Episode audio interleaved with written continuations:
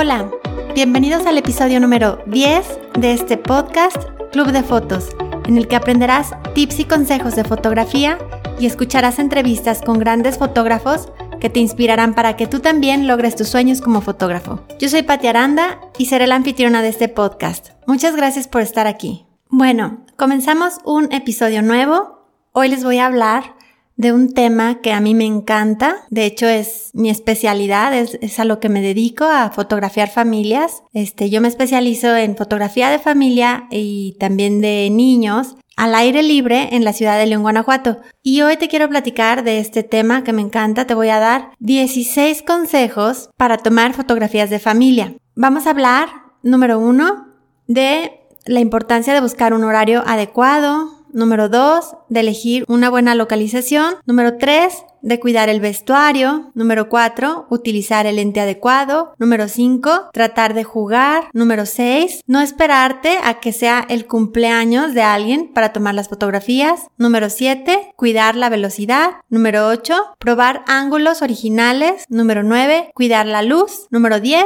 cuidar la apertura de diafragma. Número 11, disparar en ráfagas si es necesario. Número 12, cuidar la composición. Número 13, utilizar de ser posible un ISO pequeño. Número 14, no decirle a los niños que sonríen. Número 15, tomar fotos en las que no siempre voltean hacia la cámara. Y por último, número 16, usar un disparador remoto o automático para que tú puedas salir en las fotos. Esos son mis 16 consejos, ahorita los vamos a ver de uno por uno y como ves son un buen y espero que te sirvan muchísimo para la próxima que tú vayas a tomar fotografías, ya sea de tu familia o de otra familia que tú vayas a tomar. Así es de que comenzamos. Bueno, te voy a platicar un poco cómo fue que comencé yo. Obviamente empecé a agarrarle amor a la fotografía por mis hijos. Cuando ellos nacieron, yo moría de ganas de tomarles fotos y guardar todos sus detalles, todos sus caritas, sus gestos, para que quedaran ahí, ahora sí que inmortalizados. Pero poco a poco me fueron diciendo las personas que si yo les podía tomar fotos a ellos también. Al principio la verdad es que me daba pavor, como que no quería salirme yo de mi zona de confort y me daba miedo pensar en el hecho de cobrar, de no hacerlo bien. Pero bueno, finalmente ya tomé la decisión, empecé ya con la fotografía abierta y a mí lo que me pasaba es que yo la verdad es que prefería tomar fotografías solo a los niños. Para mí incluir a las familias era muy complicado. Yo decía, bueno, ¿y qué les voy a poner a hacer? ¿Y cómo los voy a colocar? como que yo sufría mucho en ese aspecto, pero conforme han pasado los años, para mí ha sido mi parte favorita de la fotografía. Fotografiar familias es lo que me encanta, es lo que me apasiona. Y obviamente, bueno, a los niños que vienen incluidos en la familia, pero las sesiones me encanta que participen los papás, que participen los hermanitos, que participen todos y no nada más enfocarme a un miembro de la familia. Creo que es como muy importante captar ese momento que están viviendo, esa etapa que están viviendo como familia y, captar la personalidad de cada uno de los integrantes. Entonces, hoy te voy a platicar los 16 consejos que ojalá te sirvan para cuando tú fotografíes ya sea a tu familia o a una familia de algunos clientes. Bueno, el primer consejo que te voy a dar es que busques un horario adecuado. Si vas a hacer la sesión en exterior, es mucho mejor si la haces ya sea muy temprano en la mañana o ya muy tarde, cerca del atardecer. La luz estará mucho más bonita y vas a obtener resultados mucho mejores a que si la haces en un horario donde es pleno mediodía y el sol está demasiado fuerte, porque el sol produce sombras demasiado profundas a esa hora que no favorece a los retratos. Entonces, esa es mi recomendación. Busque un horario en el que el sol está bajito y produce una luz preciosa. A ese se le llama la luz dorada. Entonces busca hacer la sesión de ser posible a esa hora. Si tu sesión va a ser en interior, o no sesión, sino simplemente quieres tomar fotos a tu familia, pero es en un interior, igualmente, de preferencia busca un horario en el que haya mucha luz. Por ejemplo, ahí sí puede ser a mediodía, sin problema, pero ya no cuando está atardeciendo o cuando está oscureciendo porque entonces van a salir oscuras las fotos, vas a tener que subir el ISO y te va a provocar ruido en tu fotografía. Entonces, en caso de que esté un poco oscura la casa donde vas a realizar la sesión, o simplemente donde vas a tomar las fotografías eh, de tu familia o de tus seres queridos, puedes usar también un flash que ahí lo, lo que te recomiendo es que lo rebotes, lo rebotes a una pared blanca o al techo no le, que no les dé la luz directa de flash, sino que la luz del flash rebote hacia la pared y esa pared ayude a iluminar las caras de las personas. Entonces, ese sería mi primer consejo, buscar un horario adecuado. Como segundo consejo sería elegir una buena locación. ¿Qué sucede? Si es en exterior, pues un lugar bonito Simplemente puede ser un lugar donde haya naturaleza, al aire libre, hasta la playa o si no tienes playa, un parque, un jardín. No tiene que ser la gran cosa, puede ser inclusive un baldío donde haya hierbas, donde haya plantas. Yo he hecho sesiones fotográficas en baldíos y quedan hermosas. Entonces no tiene que ser el gran lugar, pero sí un lugar donde de preferencia, bueno, a mí me gusta cuidar mucho el fondo, donde de preferencia pues no haya como ladrillos atrás quizás, bueno, si eso es lo que estás buscando, si lo que estás buscando es que se vean las paredes y los ladrillos, pues también es muy válido. Pero Siempre un lugar donde haya como naturaleza de fondo te puede ayudar muchísimo. O si es en interior, ahí lo que tienes que cuidar mucho es que no haya tiradero, que no esté por ahí el zapato o el vaso o el libro ahí abierto y que no tenga que ver con la sesión. Entonces procura limpiar el espacio donde vas a realizar las fotos de la familia porque definitivamente creo yo que menos es más. Entre más limpio y menos elementos tenga tu fotografía, creo yo que puedes transmitir más en tu imagen. Entonces, bueno, quita todos los objetos que te estorben o al revés, incluye objetos que puedan servir como parte de la sesión. O sea, si tú lo que quieres es este, pues transmitir que es una etapa en la que a tu hijo le gusta jugar con pelotas, pues incluye pelotas, incluye, no sé, su libro favorito, pero quita todo lo que sobra como un calcetín tirado, todo ese tipo de cosas que no tengan que ver con tu fotografía, remuévelo de ahí para que esté el lugar lo más limpio posible. Ahora también mi recomendación es que si vas a hacer tu fotografía en interior, en una casa de la familia, busca un lugar bien iluminado, Procura que haya una ventana grande donde entre mucha luz, eso te va a ayudar muchísimo a la calidad de tu fotografía y vas a obtener mejores resultados a que si la haces en un cuarto donde casi no hay luz y tengas que prender el foco, es mucho más bonita la luz natural. Entonces, esa sería mi recomendación. Elegir una buena locación, ya sea si es en naturaleza, pues un lugar que transmita algo bonito, o si es en interior, limpiar el espacio y buscar un lugar bien iluminado. Ahora, como tercer consejo, te diría que es muy importante que cuides el vestuario. Parece que no, pero la forma en cómo se visten las personas que participan en la fotografía familiar influye muchísimo. La ropa transmite mucho, los colores. Entonces, mi recomendación es que de preferencia utilices colores lisos, que no sean estampados, que no tengan demasiados logotipos, demasiadas cosas que distraigan.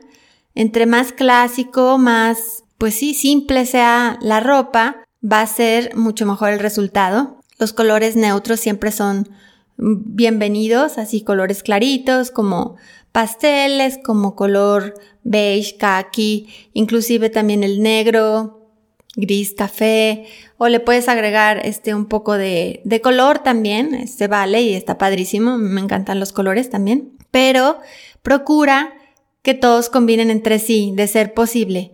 O sea, no los uniformes, no les pongas, bueno, todos pantalón negro y camisa blanca, como que así se llegó a usar hace muchísimos años.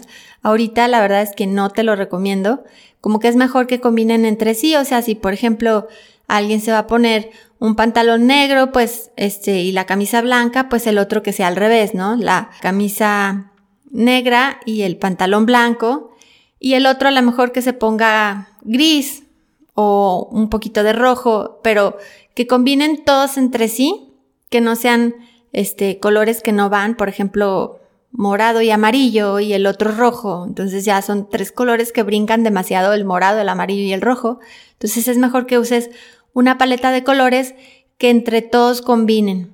Y bueno, ese sería eh, mi tercer consejo, cuidar el vestuario, que de preferencia sean colores lisos, sin estampados y que sean colores que combinen entre sí. Ahora, Cuarto consejo. El lente que utilizas también es muy importante. Yo te recomiendo, por ejemplo, un lente donde quepan todos los integrantes, como pudiera ser un, un lente de 35 milímetros o un lente de 50 milímetros. Pueden hacer muy buen trabajo.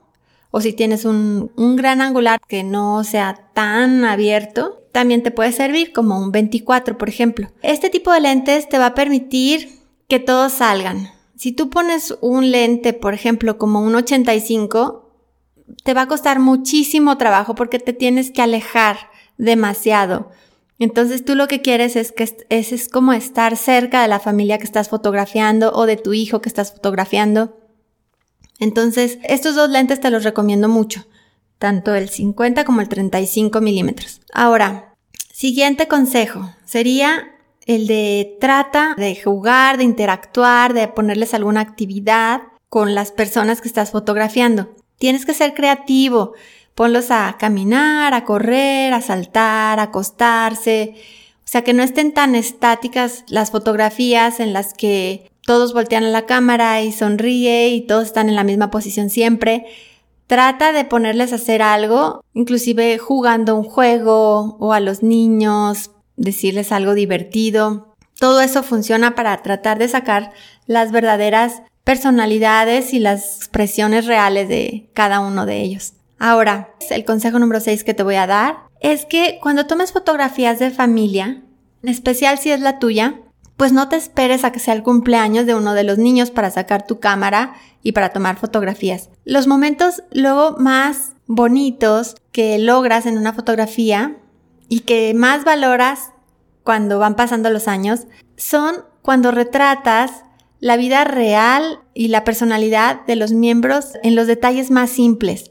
Desde si tu niño está lavando un traste o está jugando con sus monitos en el suelo. Todo eso significa muchísimo y logras expresiones muy naturales.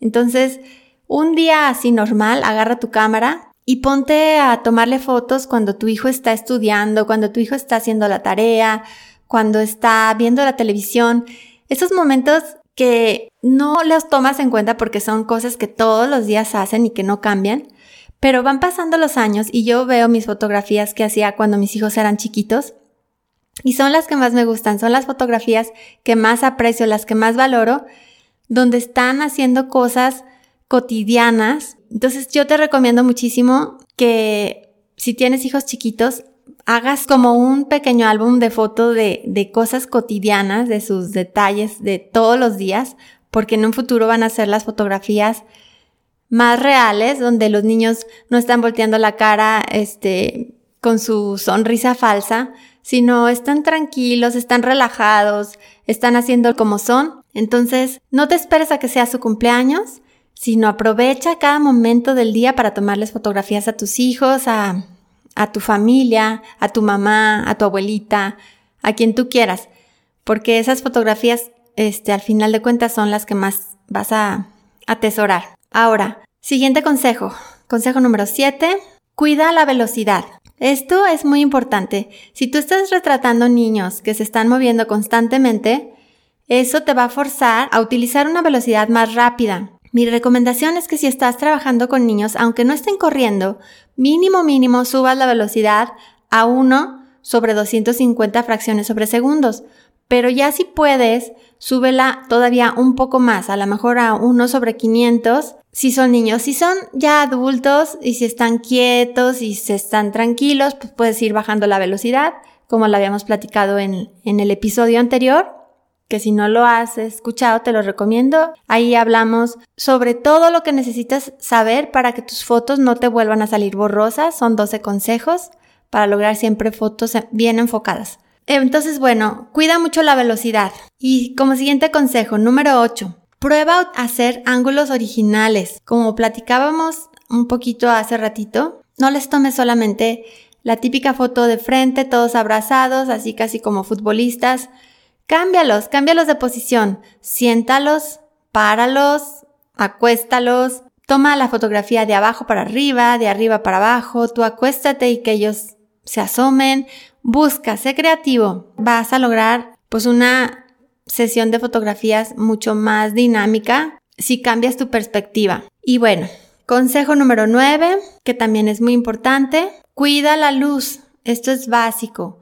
Busca un lugar en donde no le dé el sol directo a los ojos porque va a salir la, la persona va a salir quemada, la piel va a salir horrible. Entonces, si estás en un momento del día en el que no pudiste escoger el horario, bueno, busca que la luz no esté tan dura, vete a un, a un lugar donde haya sombra, debajo de un árbol, debajo de, de un techo, un lugar en donde la luz no esté tan directa. Eso va a hacer que tu calidad de fotografía cambie muchísimo y el color de la piel también. Entonces ten mucho cuidado con la luz que utilizas. Procura también no poner, por ejemplo, a la mitad de la familia debajo de un árbol y la otra mitad de la familia en pleno sol. O sea, de que formas a todos así como de uno al lado del otro y resulta que a la mitad le da sombra y a la mitad le da sol, porque va a quedar tremenda la fotografía. Busca que sea una luz pareja, que a todos les dé la misma luz, ya sea que les dé sol o les dé sombra, pero no a la mitad y mitad. También procura no poner a las personas debajo de un árbol en donde les dé rayitos de sol en la cara y, luego pedacitos de, de sombra en la cara porque también no se va a ver padre. O sea, que sea una luz pareja, sobre todo. Ahora, consejo número 10, la apertura de diafragma es súper importante también. A mí me gusta mucho manejar aperturas de diafragma muy grandes, muy abiertas, como por ejemplo una apertura de diafragma de 1.8 o de 2 o de 2.2, por ejemplo 2.5, porque hacen que tu fondo se vea borroso y, y entonces la cara de la persona se vea como más suave. Pero ¿qué sucede? Cuando estás fotografiando familias y entre más personas sean, pues no te conviene utilizar aperturas tan abiertas porque va a salir algún integrante de la familia desenfocado. Entonces ahí yo lo que te recomiendo es que utilices una apertura un poco más grande, como por ejemplo un F5 o un F8, y de esa manera vas a lograr que las personas tanto que están enfrente como las que están un poquito más atrás, todas salgan enfocadas y no nada más salga enfocada la persona de enfrente. Bueno, esa es mi recomendación, que si están participando varios miembros de la familia, no solamente como quiera si es uno, dos, tres miembros, pues no es tan necesario, pero si ya son cinco, seis, ocho, diez, quince, necesitas utilizar una apertura de diafragma como un F5, F8 para lograr que todos estén enfocados. Y bueno, consejo número 8, dispara en ráfaga si es necesario. Toma varias fotografías al mismo tiempo, porque no falta que tomas la fotografía, que uno cerró el ojo y luego el otro y luego el otro. Entonces, si tomas de un mismo momento varias fotografías, ya sea en ráfaga o, o una tras otra, te vas a asegurar que haya alguna foto en la que sí, efectivamente, todos abrieron los ojos. Esa es mi recomendación. No tome solo una, porque donde uno salga con el ojo cerrado y solo fue la única que tomaste en esa posición, pues ya no va, ya no te va a servir. Entonces, mejor toma varias y asegúrate de que todos tienen los ojos abiertos. Entonces, bueno, ese sería mi consejo número 11. Dispara en ráfaga si es necesario. Número 12, mi consejo número 12 sería que cuides la composición. Es muy importante la composición cuando estás tomando fotografía de familia. No cortes cabezas, no cortes manos, no cortes brazos, no cortes pies. Ten cuidado, o sea, eso no, eso se ve terrible que están pues las personas y pum, una mano cortada así, se ve mocha o no falta que un pedazo de la cabeza se cortó. Está completa, pero le falta un pedacito a la cabeza. No, trata de dejar espacio alrededor de las personas para que no les cortes ninguna parte de su cuerpo. Y si vas a cortar, por ejemplo, a la mitad, o sea, de que no quieres que se vea todo, procura no cortar exactamente a la mitad, o sea, en la cintura. Córtalo un poquito más abajo de la cintura para que no este, quede como mocha la, la fotografía. Y bueno, trata de buscar cómo colocarlos, busca una forma de hacerlo como más dinámica, cambia sus posiciones, o sea, a lo mejor pues todos de frente, luego un poco de perfil, luego busca eh, colocarlos utilizando como triángulos. Esa es una técnica muy padre. Luego, ojalá la podamos este, ver más a fondo, pero colocar a las personas buscando que formen un triángulo. Eso es esencial para una buena composición de fotografías familiares. Y bueno, vamos al consejo número 13, que sería utilizar de ser posible un ISO pequeño. O sea, recuerda que si tú subes mucho el ISO, lo que vas a provocar es que hagas ruido en tu fotografía y al hacer ruido no se va a ver tan nítida tu fotografía. Entonces, de preferencia, siempre usa un ISO bajito para todas tus fotografías y en las de familia, pues con mucho más razón. Ahora, consejo número 14, trata de tomar fotografías en las que no siempre estén volteando a la cámara. Esas al final son mis favoritas. Sí me gusta tener fotografías en las que todos voltean porque es la típica que te gusta tener en un portarretratos. Pero luego las más padres son en las que no se están viendo, en las que se están volteando a ver ellos, que echan una carcajada, que están haciendo otras cosas. Entonces, no te enfoques a que todos voltearon o no falta que eh, te desesperas porque todos voltearon menos el niño chiquito que se quedó volteando hacia otro lado. No pasa nada, no pasa nada si no todos voltean. Luego también son las más padres. O sea, si quieres que volteen, está bien. Trata de por lo menos sí sacar una en la que todos estén volteando, es básica. Para lograrlo, pues puedes usar ruidos, puedes usar este juguetes para llamar la atención de alguno de los bebés, sobre todo. Pero finalmente a mí las que más me gustan son las que todos voltean hacia todos lados y todos están riendo, son como las más naturales al final de cuentas y las más espontáneas. Ahora, consejo número 15, y este es mi consejo favorito y ojalá que te sirva, es el de que no les digas a los niños que sonrían. Este es básico. Me pasa súper seguido que llego en las sesiones y los niños están súper ya aleccionados de que los papás les dicen sonríe y sonríe y, muestra los dientes y enseña los dientes. Son las peores fotos. Son las fotos más falsas, son en las que salen nada naturales, donde no enseñan su verdadera personalidad del niño. Déjalo ser. Cuando estés tomando fotografías de familias, deja ser a los niños, que sean como son.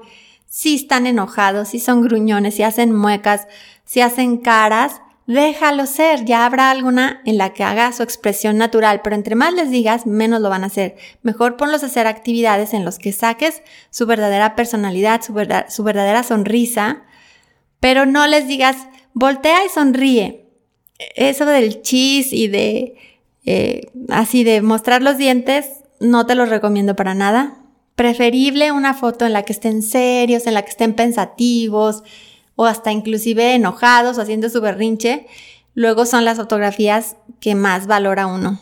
Y pues ya por último, mi último consejo sería que si tú quieres salir en las fotografías, utilices un disparador remoto. Hablamos de eso también en el episodio anterior pero son padrísimos. Este, a mí desgraciadamente se me descompuso el mío y lo usé por muy poquitos años y ya la verdad he hecho desidia, pero sí me lo quiero comprar otra vez, no son caros y este tipo de disparadores hace que tú disparas y te enfoca y sales en la fotografía junto con tus hijos. Entonces es básico si tú quieres también seguir teniendo fotografías con ellos. A mí me pasa que tengo poquísimas fotos con ellos, con mis hijos. Siempre les tomo a ellos, pero muy pocas veces salgo yo. Entonces es una buena idea si pones tu cámara en un tripié y eh, usas un disparador remoto. O si no tienes, configurarla en automático para que cuente 10 segundos y salgas tú también en la fotografía. Entonces, bueno, esos son mis 16 consejos para tomar fotografías familiares seguramente hay muchos más. Me encantaría escuchar si tienes tú alguno que quisieras compartir. O si tienes algún tema que te gustaría que platicáramos en este podcast, también por favor déjame un, mensaje.